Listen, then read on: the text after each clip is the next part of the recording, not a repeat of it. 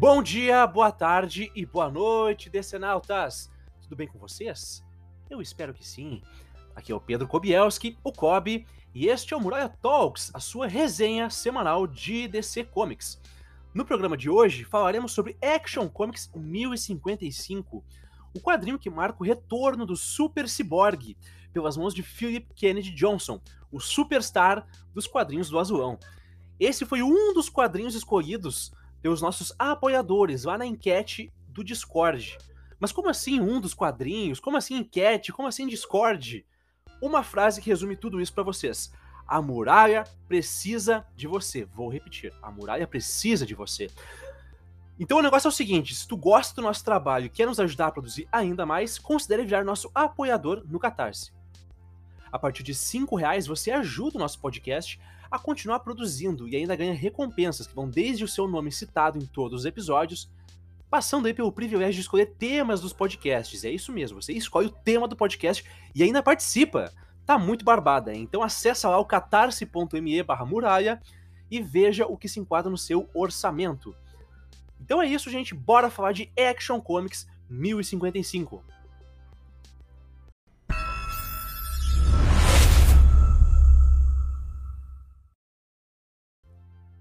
Então, gente, vamos lá falar de Action Comics 1055, a continuação do melhor quadrinho de super-herói sendo publicado no momento. Eu falo isso com tranquilidade, Rogerinho.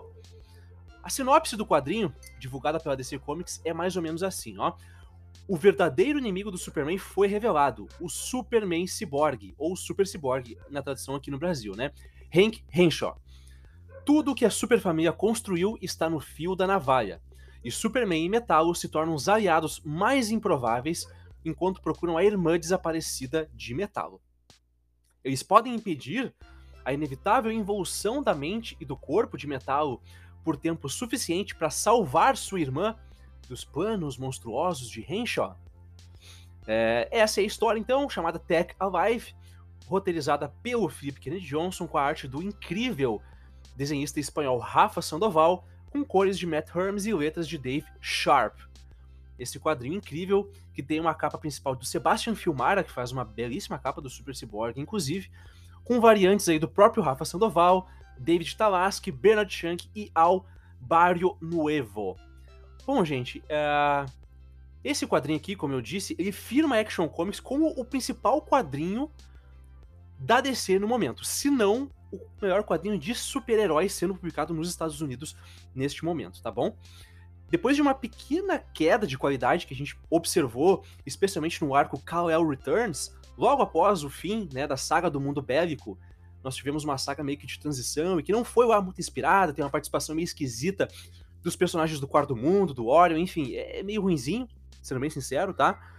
Mas desde que a DC propôs essa reformulação editorial do selo Down of the Sea, né, da reformulação editorial Down of the Sea, Action Comics voltou com tudo, gente, com tudo. Desde a edição 1050, ou melhor, desde a edição 1051, que começa a receber na sua capa, né, ali o logo do Down of the Sea, a gente teve uma melhora significativa, porque a partir daqui a gente tem toda a interação da família Superman, tá certo? Numa desconstrução brilhante do personagem Metalo, naquilo que talvez possa ser a melhor contribuição já feita ao personagem desde a sua fundação, e eu falo muito sério quando eu digo isso, tá? E até mesmo na solução para trazer o Super Cyborg de volta, que é um personagem marcado nos últimos anos, especialmente por muitas histórias ruins, muitas ideias ruins, e que o PKJ aqui traz como um vilão unidimensional, é, é, essa é a verdade, um vilão unidimensional, e é só malvado, mas a solução que ele usa para trazer esse personagem de volta é extremamente inteligente tá? Extremamente inteligente. É, bom, gente, se vocês ouviram o nosso podcast do Flash, do Jeremy Adams, que é o Muralha da Fonte 6, vou deixar o link aqui na descrição para vocês verem, tá? Eu digo lá o seguinte, o Jeremy Adams, que é o cara que cuida do Flash, né, que vinha cuidando do Flash até este momento, é um roteirista muito bom e que fazia ótimas histórias, só que ele não conseguiu deixar a sua marca no personagem. Ele não conseguiu fazer a história que é a história dele, que todo mundo daqui 20 anos vai olhar e vai pensar, aquele era o Flash do Jeremy Adams. Vocês entendem? E eu não posso dizer isso do PKJ. Aliás, é o extremo oposto o que o PKJ faz no Action Comics. Porque desde a sua primeira edição, desde o primeiro arco que ele fez em Action Comics, ele já cria narrativas e iconografias muito particulares, né? Para a mitologia do personagem. E quando eu falo de iconografia, eu tô falando do Catuaba Superman, o Superman lá com roupa homoerótica, lutando no mundo bélico. Eu falo da super família de jaquetinha jeans, daquela super referência, né, aos anos 90, com aqueles uniformes ali criados pelo Dan Mora. Então, realmente, o PKJ já deixou a sua marca. Já deixa a sua marca, porque os quadrinhos que ele fez agora são marcantes e são, não digo diferentes, mas eles contribuem para a mitologia do personagem. Eles pegam elementos que já existem, mas transforma isso numa coisa nova. Afinal de contas, isso é quadrinho de super-herói na sua essência. Não é mesmo? Você pegar uh, elementos e personagens e conceitos que já existem, bater no liquidificador e fazer a sua própria coisa a partir disso. E o PKJ faz isso muito bem. E essa parte aqui do Down of the Sea é maravilhosa, gente, é maravilhosa. Especialmente por conta daquilo que eu já falei para vocês, que é essa recriação, essa desconstrução da origem do metal. E o que ele faz aqui nessas últimas duas edições de Action Comics é muito interessante, porque ele aproveita essa recontagem, esse retcon, não seria um retcon porque isso nunca foi tratado antes, mas essa adição colocando já um dedo na ferida de uma coisa muito. É de uma chaga, de uma ferida que está ainda muito aberta nos Estados Unidos, que é a questão da cultura bélica, que é a questão do uso das armas, especialmente para civis, tá certo? Então aqui acontece algo durante a história que eu não vou contar para vocês, porque eu não quero dar spoiler, eu quero que vocês leiam o quadrinho, tá bom? Mas que realmente associa toda a insegurança do personagem e todo o drama do personagem, que até então era só um bandido, que virou uma consciência dentro de um robô de, de Kryptonita, mais ou menos isso. Isso é que era o personagem até aqui. Então ele acrescenta um background a esse personagem que transforma ele num ser tridimensional. Num ser tridimensional. Que é essa relação dele com as armas. Tem uma frase desse quadrinho, que inclusive foi compartilhada pelo próprio PKJ na sua conta no Twitter, que é, que é um, um soco no estômago, tá? Eu vou ler para vocês numa tradução livre minha, tá? Não sei se você tinha armas de onde vocês vêm. Aqui, elas estão por toda parte e mudam tudo. Uma varinha mágica que faz qualquer fracote se sentir forte. É, ou seja, o Metalo, né, o, o Corbin, o, o, o John Corbin, ele utiliza a arma tanto como instrumento de poder, certo? Que é basicamente o que a arma representa psicologicamente para as pessoas, quanto como uma muleta emocional uma espécie de ferramenta para acabar com o sofrimento dele, uma válvula de escape do vazio emocional que ele sente, do buraco que a sua criação deixou dentro dele. Isso é muito interessante, muito, muito interessante, e isso não tinha sido visto no personagem ainda, e sempre era o vilão, como eu disse para vocês, genérico, né, o robô com coração de kryptonita, aquela coisa toda, que a gente viu especialmente depois do, do pós-crise, né, é, e ele faz isso de uma maneira muito inteligente, certo? E eu fiquei até um pouco preocupado na última edição, mas nessa edição já, essa preocupação já se dissipou. Porque ele traz o Super Cyborg de volta. Porque esse era um, era, era um arco que estava todo se desenhando para ter o metal como essa principal ameaça. Nós temos uma espécie de virada de chave agora, onde, na verdade, o vilão que estava por trás de tudo isso que está acontecendo é o Super Cyborg. Ele que estava comandando as cordas né, do, daquilo que estava acontecendo. E é interessante porque ele usa um recurso bacana de fantasia e de, de, de sci-fi ou de pseudo-ciência. Interessante, porque o que acontece? O Super Cyborg estava preso na Zona Fantasma, certo? Só que o Superman, quando ele, uh, quando ele visita a Zona Fantasma, ele deixa pequenos dispositivos dele, ele não entra diretamente na Zona Fantasma. E o que, que o Super Cyborg fez? O que, que o Hank Henshaw fez? Ele pegou esses dispositivos, com um pedaço da consciência do Superman, fez uma engenharia reversa e conseguiu criar uma, uma tecnologia nova. Né? Uma tecnologia nova que vai ser chamada aqui de. Eu vou dar o nome certo para vocês. Que é a Henshaw Machine, Henshaw Engine, uma coisa nesse sentido. Tá? Em que ele realmente é, consegue upar a sua consciência para a Terra, para nossa dimensão, e criar super robôs. E, por exemplo, criou o super robô que o Lex Luthor usa lá em Action Comics 1050, e para criar o novo corpo do Metalo, quem não lembra, o Metal tava com um corpo super anabolizado, né? Nas últimas edições. Quem fez isso foi o Super Cyborg. E ele consegue aí chamar a atenção do seu arquival, o Superman, aquele que, segundo o próprio Hank Henshaw, foi o responsável pela morte de sua esposa, tá certo? Então ele usa esses elementos é, de sci-fi e, e, a, e a mitologia do próprio personagem, Zona Fantasma, etc., para trazer o Super Cyborg de volta numa, uh, numa uh, abordagem extremamente intimidadora e assustadora. Então o Super Cyborg tá realmente um vilão assustador aqui, lembrando os melhores momentos do Super Cyborg do Dan Jurgens, lá nos anos 2000, lá, desculpa, lá nos anos 90, né, e fugindo um pouco da abordagem que a gente tinha visto antes. Porque desde os Novos 52, esse personagem se tornou é, é, alvo de ideias muito ruins, esse pai da Supergirl, enfim, uma série de coisas que não funcionaram. É, e aqui o Superman, para combater o grande vilão que está se mostrando aqui, que é o Super Cyborg, vai contar com a ajuda de outros dois vilões, o próprio Metalo. Por quê? Porque o, o, o Super Cyborg ele sequestrou a irmã do Metalo. Sequestrou a, a Tracy Corbin, a irmã do Metalo, que também é uma adição de drama muito interessante que o, o Philip Kennedy Johnson faz aqui. O Metalo é um cara que está preocupado com a saúde da própria irmã. Então ele tem essa jornada aí muito bacana. E com a ajuda de, do Erradicador, Veja só que loucura, a gente já falou de jaquetinha de couro, a gente já falou do Super Cyborg e agora do Erradicador. Os anos 90 estão de volta, definitivamente. Que coisa bem boa, só falta o Superman elétrico para completar o combo, né? Ou eu aceito o Superman de mullet também, caso não consiga o elétrico, tá? Mas enfim, e ele conta com a ajuda do Erradicador, que nessa eh, versão aqui do, do, do, PKJ se tornou uma espécie de um Joseph Mengele kryptoniano. Então ele é um cara que defende a pureza da raça kryptoniana, aquela coisa toda, aquele papo racista que o PKJ coloca aqui no seu texto, tá certo? E eles vão atrás então do Super Cyborg.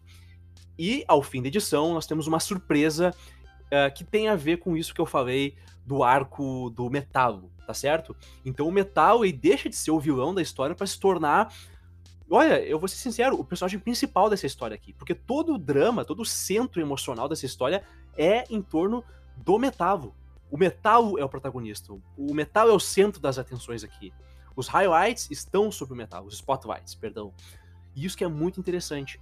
Então, gente, é um quadrinho sensacional, super bem escrito, com ótimas ideias, e eu vou abrir um parênteses para falar da arte do Rafa Sandoval, esse belíssimo artista espanhol, que tem um contrato, inclusive, de exclusividade com a DC Comics, ele trabalha só para DC, o que é uma coisa que não tem sido tão comum nos últimos anos, tá? Os artistas não têm escrito, uh, uh, assinado contratos de exclusividade, até porque eles querem publicar em outras editoras, onde eles podem aumentar os seus rendimentos. Então, aqui o Rafa Sandoval tem esse contrato com a DC, e o Rafa Sandoval é incrível, gente. É incrível. Ele é um cara que vem da viagem do Alan Davis, tá? A gente vê que a arte dele ela é muito inspirada no Alan Davis, as formas cheias, meio brutas, né? O senso muito rígido de anatomia, né? Aquela coisa que a gente acompanhava nos melhores momentos do Alan Davis. E principalmente, a grande inspiração dele, o Carlos Pacheco, o seu conterrâneo, artista espanhol, que infelizmente nos deixou esse ano, nos deixou recentemente, e que é a grande inspiração para uma, toda uma geração de quadrinistas espanhóis, além do próprio é, Rafa Sandoval, o Daniel Samperi, né, a Pascal Ferry, toda essa galera que vem lá da Espanha tem o Carlos Pacheco como um ídolo, né, como uma referência de atuação no mercado estadunidense de quadrinhos, afinal de contas. Então, gente, a arte dele é sensacional. A arte dele é muito, muito, muito boa. É, eu sinto as cores com pouco de vida, entende? Elas não têm muita vida aqui na, na no trabalho do, do Matt Herms, as coisas são um pouco chapadas demais. Uh, eu acho que essa pegada que o PKJ está colocando merecia cores um pouco mais vibrantes, um pouco mais de contraste, né? A gente vê que o Matt Herms aí vai bem na linha da Jordi Belair, por exemplo, que ela trabalha com isso, mas ela consegue driblar melhor essa questão do contraste e da paleta de cores se parecer muito, né? Uh, então eu sinto um pouco de contraste, eu queria um pouco mais de vida, como a gente via no começo do arco do PKJ, especialmente quando a arte era lá do, do Daniel Samperi. É, mas enfim, é, é, uma pequena colaboração que eu tenho aqui, não é, atrapalha o quadrinho de forma nenhuma, certo? Então é isso, gente. Eu digo que Action Comics é sim o melhor quadrinho de super-heróis sendo publicado no momento, e é por essa série de motivos que eu trouxe para vocês aqui. Além disso, nós tivemos outras duas histórias backup. Para quem não sabe, Action Comics agora é um quadrinho de 48 páginas. Então, além das histórias do Superman, a gente tem histórias da equipe do Superman compondo esse, essa edição. A primeira coisa que a gente vê é o Superman e Lois 2, ou seja, a continuação daquele quadrinho lá do Convergência, né? Escrito pelo Dan Jurgens e uh, desenhado pelo Will Wicks, a, a, mesma equipe, né, que fez aquele quadrinho, e que fala aqui dos primeiros anos do Superman e da Lois aqui nesse novo universo, né? Não vou entrar em detalhes dos acontecimentos de convergência, enfim. O que acontece é que o Superman velho voltou, porque o Superman novo tinha morrido, e é isso. E aqui vai se tratar desses primeiros anos, dessa adaptação do Clark e da Lois nesse novo mundo, tá? Uma historinha banal, é, sem, muita, é, é, sem muitos acontecimentos marcantes, até porque ela se passa no passado, não pode alterar muitas coisas. Então, é mais pela alegria da gente ver o Dan Jurgens escrevendo o Superman e o Will Wicks desenhando. Mais ou menos isso, tá? Depois disso, a gente tem Steel Engineer of Tomorrow, que são uma série de histórias focados nos aço, ou seja, do, do Henry e da Natasha Irons, aqui com uma participação especial do Superboy, com o roteiro de, do Dourado Quick e a arte da Yasmin Flores Montanhas. Uma equipe que faz um trabalho bacana, mas como eu disse, histórias banais que não colaboram em nada. É, serve um pouco mais para você inchar essa edição mesmo e dar chance para outros artistas, tanto novos, como é o caso do Dourado Quick, da Yasmin Flores Montanhas, como veteranos, né, voltarem para esses personagens. Então, é isso mais ou menos. Divertidinho, bacana, não ofende, mas também não acrescenta muitas coisas. É... Bom, gente, então é isso. Essa é a minha avaliação desse quadrinho. E eu faço um pedido aqui para DC Comics. Por favor, transformem o PKJ no Dan Jurgens dos anos 2020 por gentileza, pessoal, deem um arco longo para esse cara trabalhar. Eu quero que o PKJ fique no Superman por muitos e muitos anos, porque eu tô muito feliz com o tratamento que ele tá dando pro Superman nesse momento. PKJ, nós te amamos.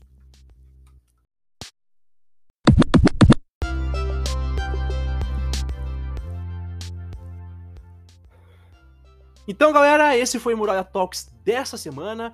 E eu lembro a vocês que este programa é um oferecimento dos apoiadores do Muralha da Fonte no Catarse. Então, os nossos agradecimentos vão para Antônio Gonçalves, Arnaldo Madeira, Emanuel Nascimento, Igor Tavares, João Paulo Rank, Matheus Teixeira, Mônica Cabreira Kobielski, Paloma Batista, Paulo Ricardo Kobielski, Vitor Cabreira e Wellington Teixeira do Carmo. Muito obrigado a todos vocês! Se você curtiu o episódio, não esqueça de nos dar as 5 estrelinhas aí no Spotify, tá? Que é muito importante pra gente. Ajuda o algoritmo do Spotify a recomendar a gente para mais pessoas. Eu sou o Kobe, vocês me encontram no Twitter como arroba Pedro e no Instagram como arroba Pedro Kobielski, tá bom? As redes sociais do Muralha são arroba Muralha Podcast no Twitter, Muralha da Fonte Podcast no Instagram, Muralha da Fonte no Facebook. Caso você seja um assírio babilônico, sumério ou meramente um leitor de Zagor, mande um e-mail para muralha da fonte podcast@gmail.com. É isso, gente, um grande abraço e até a próxima. E não se esqueçam, hein? A muralha fala.